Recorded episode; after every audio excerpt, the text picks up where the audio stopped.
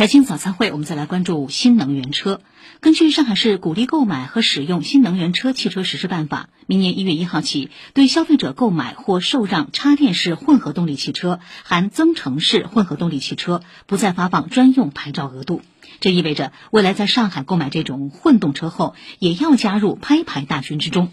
眼看距离年底就剩一个多月的时间，市场上混动车型销售情况如何？记者昨天走访多家 4S 店，在嘉定区城流路上的一家 4S 店内，尽管是工作日，来看车的提车的消费者不比周末少，一波接着一波。一位消费者说：“国庆节前订的车，今天过来拿上名牌嘛，嗯，然后选号码什么，到年底要那个牌照不是要结束了吗？混动的，所以就把之前那辆换了，再重新买一辆。”为了能够赶在年底前上绿牌，不少消费者想抓紧机会入手。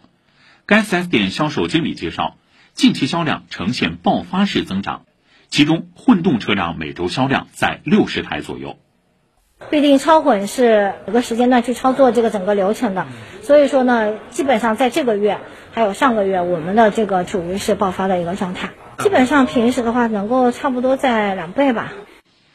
目前，上海将插电式混合动力车、增程式电动汽车与纯电动车一视同仁，享受一样的免费牌照额度。有数据显示，上海插电混动车占全国销量三成以上。此外，上海新能源车渗透率已经接近百分之五十，众多车企已经做好准备，未来主攻纯电车型的销售。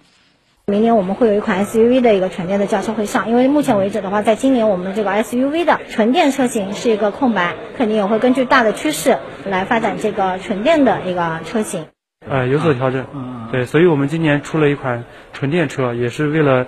就是迎合广大消费者的一个情况嘛。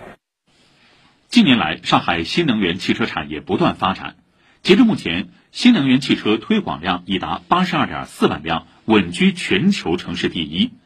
已有充电桩五十八点四万个，车桩比一点四比一，保持全国领先。十一家新势力造车企业在上海设立了各类功能性机构，全球十大零部件企业九家在上海设立了总部机构。据市经信委介绍，今年上海的新能源汽车产业将向着本地新能源汽车产量和新能源汽车推广量两个百万辆发起冲刺。以上是今天的财经早餐会。